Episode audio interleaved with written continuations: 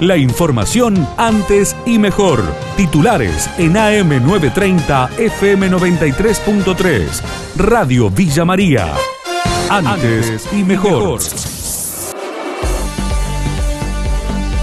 Dieron negativos todos los testeos rápidos en autopista, lo confirmó a Radio Villa María Eduardo Rodríguez, secretario de Gobierno Municipal. Se chequearon 40 conductores y ninguno tuvo que llegar el hisopado el protocolo implica durante las 24 horas el control mediante el triage de preguntas y respuestas, la toma de temperatura y el uso de una aplicación durante las 24 horas. Eso además incluye el testeo obligatorio a quienes provienen de zonas rojas, principalmente el AMBA, pero durante una hora del día que se va estableciendo de manera aleatoria y conforme la circulación de vehículos, durante una hora se testea a todos los que pasen, vengan o no vengan del AMBA. Se usaron los 40 testeos que estaban dispuestos para hoy y felizmente el dato positivo es que de las 40 personas testeadas los resultados fueron todos negativos. Propietaria del supermercado Piazza hizo su descarga tras la clausura. No somos estafadores, dijo Nancy y reclamó protección. No somos estafadores, somos desprotegidos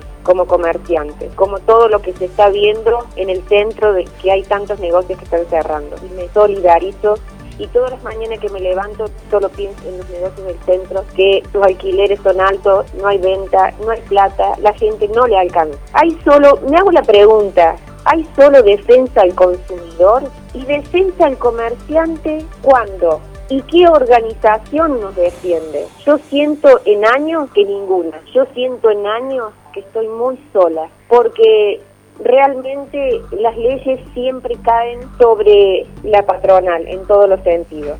Con protocolo nacional como guía, Córdoba avanza en una norma específica para el regreso a las aulas. Lo indicó Nicolás de Mori, subsecretario de Planeamiento, Evaluación y Modernización de la provincia a Radio Villa María protocolo aprobado ayer por el Consejo Federal de todos los ministros es el marco general en el cual se inscriben los protocolos provinciales y que establecen las pautas generales para, por un lado, los criterios sanitarios, de higiene y seguridad, y por el otro, la organización del espacio escolar y pedagógica para empezar a construir esta, este, cómo volver a las aulas después del periodo de distanciamiento. El educativo es uno de los subsistemas que va a ser de los últimos en regresar a una normalidad que no va a ser la misma de marzo. Primero también tenemos que planear eso cuando esto se considere este, posible, se va a iniciar con un proceso previo de sensibilización, de acompañamiento, para que toda la comunidad, docentes, alumnos y familias, estemos seguros de poder volver a las escuelas Distintos sectores apoyaron la propuesta de crear la figura de vandalismo rural. Lo señaló a Radio Villa María el diputado del Frente de Todos, Ramiro Gutiérrez. Es un proyecto que viene a cumplir un vacío.